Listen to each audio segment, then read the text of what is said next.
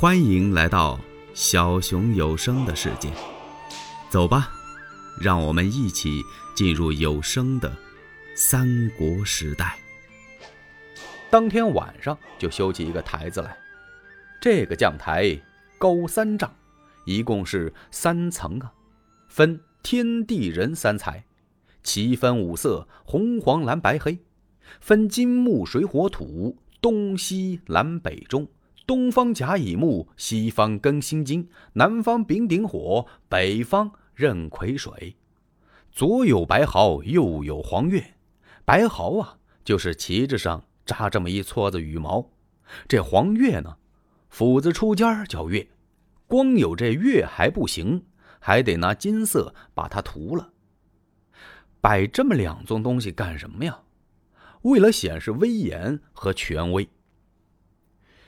袁绍原本出衣冠楚楚，环佩叮当，肋下佩剑，是挺身走上讲台，拈香下拜，然后是高声朗读盟约。这盟约的这个大意呢，就是汉室不信，贼臣董卓专权，毒死了皇帝，杀害黎民百姓，以袁绍为首的各路诸侯同心协力灭贼兴汉。是谁也不准有二心，皇天厚土，祖宗明灵啊！随后，这些诸侯都跟着跪下了，磕完头起来，歃血为盟。袁绍走下将台，升了中军保障。中军官、捧印官、传令官插手而立，捆绑手、刀斧手列立两旁。袁绍看了看各路诸侯，列位大人，袁绍不才。承蒙诸公推为盟主，有功必赏，有过必罚。国有常刑，军有纪律，各宜遵守，勿得犯规。大家异口同声：“我等有令则行啊！”袁绍拿起一支令箭来，袁术听令，在，我赐你令箭一支，不知盟主哪厢使用，命你为都梁官。押解全军粮草，不得有误。得令。乌程侯长沙太守孙坚听令，在。孙坚啪一下，几步走到帅案前，这可不得了啊！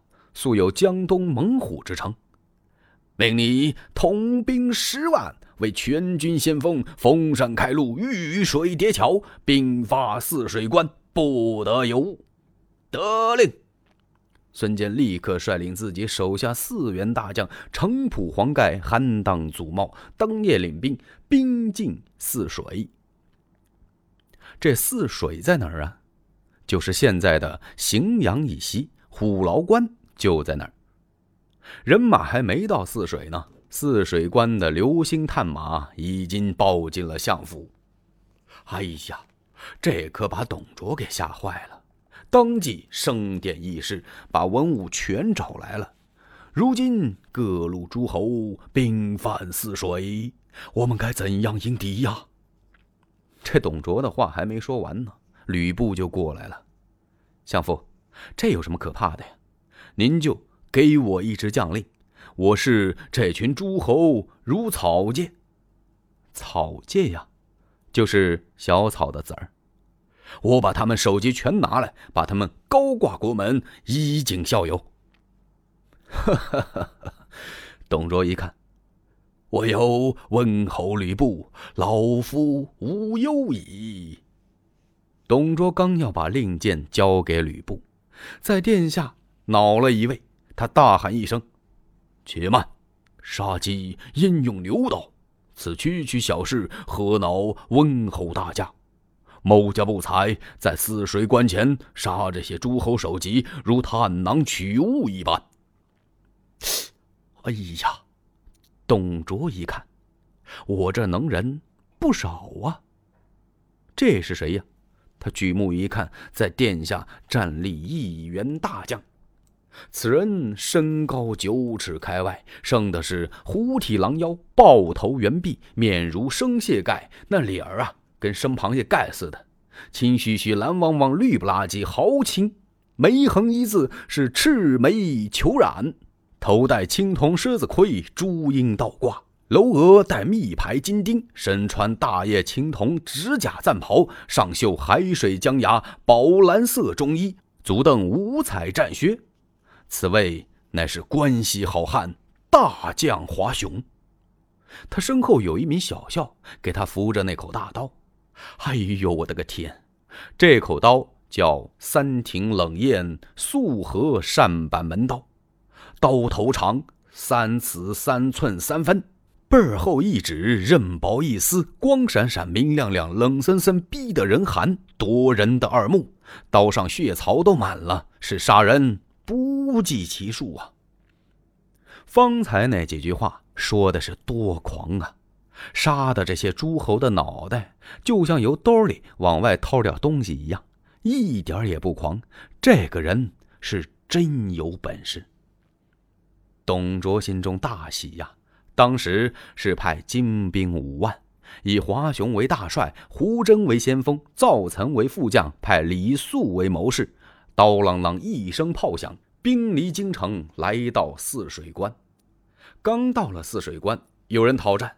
华雄领人马杀出城外，刚把队伍列好，华雄一看，对面有一面大旗，旗上写着一个“豹”字，感情不是孙坚的人马，哪来这么一哨人马呀？